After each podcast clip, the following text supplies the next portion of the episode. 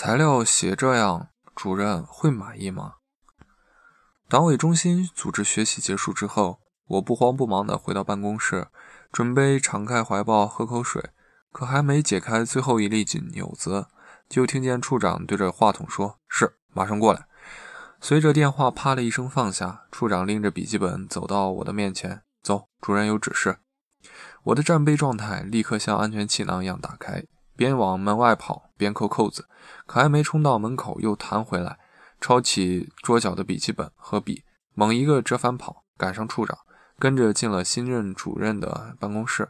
刚才你们也听到了，对于全校教职员工前目前的思想形势，政委很重视，专门提出了要求。主任说：“专门要求。”我一头雾水。瞥眼一看，处长，他正一脸茫然，估计脑子正在飞速回放政委刚才的讲话。我回想起政委总结了学习内容，分析了当前安全形势，然后宣布散会。安全形势当前，院校改革的具体方案还没出来，关于学校前途命运的传言比较乱，大家都这样那样的想法比较多。各部门一定要抓好安全稳定工作。等我回过神来，处长已经在回应主任：“是的，大家这样那样的想法确实比较多，这正是发挥我们思想政治教育部门作用的时候。你们去调研调研，写个思想形势分析，尽快呈给政委。”主任下了指示：“是我们到各单位逐个摸个遍，太慢了。要不我们选两三个有代表性的单位剖析一下麻雀。基层也很忙，要不就不要给他们再添乱了。那开个座谈会怎么样？”好，我主持，各二级单位主观讲讲就行了，把分析报告写得很关键，先这么定。你们去给政委指示，你们去给政委请示一下，看有什么指示。是在政委办，在政委办公室门口等了不大一会儿，处长和我打报告进去了。处长简要汇报了主任关于开座谈会的想法，政委边听边想。在他即将开口的那一刻，处长和我及时打开了笔记本。很好，这说明主任和你们在主动想事情、谋事情，可以开会。但关键是把教职员工的思想底数摸清楚，可也可不局限于开会。我暗暗佩服主任的思想敏感性，同时又替处长对政政委的最后一句指示为难。事后证明，这种担心是多余的。因为处长给主任回复政委的要求时，根本没提那最后一句指示。思想形势分析会在第二天就召开了。会上，我对各二级单位反映的情况进行了详细记录，还对反映的突出问题录了音，以备会后细听。会议很快结束，报告该怎么写，我心里已有了底。散会时，主任回身对处长说：“把报告写实、写深一点。”处长和我满口答应。我还信誓旦旦向处长承诺，我会尽快拿个初稿出来。我知道这个初稿将成为处长批评的靶子，处长改好的稿子也将成为处长，也成为主任批评的靶子。反复多次，直到符合主任心意，这乃军队材料写作的基本形式。好，刚才主任的话你也听见了，把真实情况写清楚就行。末了，处长又特意补充一句：文章不一定要长，也不必。也不必刻意对仗排比。反思风活动中，上下积极倡导短时新的文风，处长和我都积极拥护，彼此之间也形成了共识。之前我写材料动辄五六千字，这次打算控制在三六三五三千以内，着实写在诗和心上，拳打卧牛之地，也让。新主任见识见识我的功底。第三天一早，我就把初稿递给了处长，当然是昨晚加班的成果。处长比较满意，改了一级标题中的个别词和文中比较扎眼刺眼的几句话，就带我去找主任了。主任接过报告，迅速从头翻到尾，看看页码，脸上云阴云骤起，把报告往桌上一撂，一看就不扎实。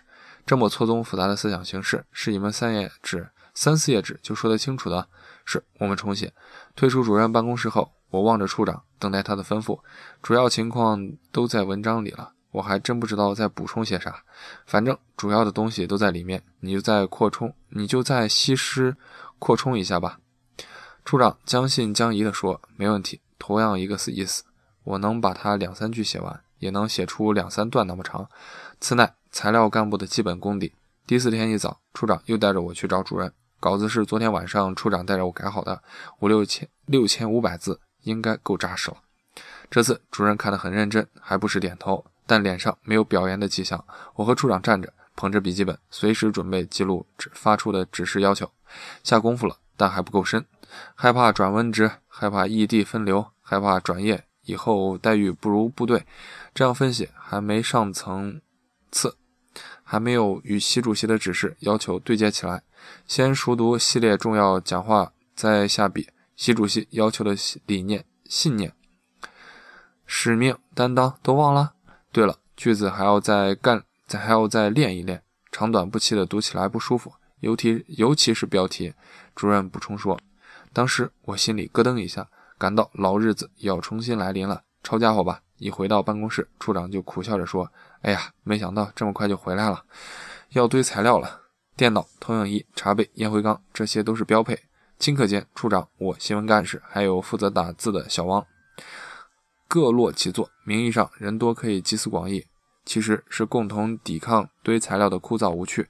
来，把标题列一列，把提纲先改到位。处长发话了。接到指示，小王迅速地把文中的一级标题粘到了最前面，放大加粗，把光标停在了第一级标题最前面，等待。一阵头脑风暴之后，大家渐渐陷入沉默，思维的齿轮开始生锈凝固，只剩下袅袅青烟在投影仪光束照射下徐徐上升。光标在墙壁上文档中时隐时现。处长倚在椅背上，背着手，眯起了眼睛，长久没有睁开。突然，他开口了：“理想信念弱化，缺钙。”担当意识不足，缺铁。好，不愧是写材料出身的。理想信念是缺钙，铁一般的担当。紧扣习主席的指示要求，新闻干事拍手道：“可是第三个标题怎么扭过来呢？职责意识退化，缺德，缺德。”小王抬起头来，呵呵笑出声来。职业道德在岗一分钟，干好六十秒，缺德。我解释道：“缺德是骂人，不能这样写。”处长也呵呵笑了。大家都笑了，这才意识到自己的荒诞，真是奇葩。说说笑笑，不知不觉已经到了中午十二点，但是暂时休场，各回去吃饭，下午接着干。好在下午把标题标题凑齐了，晚上一般是堆材料的大好时间，没有杂七杂八的事干扰，夜阑人静。我们提高了效率，把文章第一部分干掉。第五天早上，我们逼近第二部分最后一段。下午的时候，处长起身接了一个电话。主任问稿子怎么还没写好？当天晚上我们熬了一个通宵。第六天一早，处长带着我一进主任办公室就开始接受批评。都几天了，还要政委等多久？担当意识去哪儿了？你们是不是也不想干了？告诉你们，正这正是思想不稳定的表现。少打点自己的算盘，多想想强军的目标。一代军人有一代军人的使命，一代军人有一代军人的担当。如果改革需要我们做出牺牲，我们也没什么说的。也要担当起来。主任批评的是，教训的很深刻。然后处长迟疑了一下，强颜的说：“我有一个想法，不知道合不合适。什么想法？你说吧。刚才您讲的这几句话很精彩，能否加在报告里？”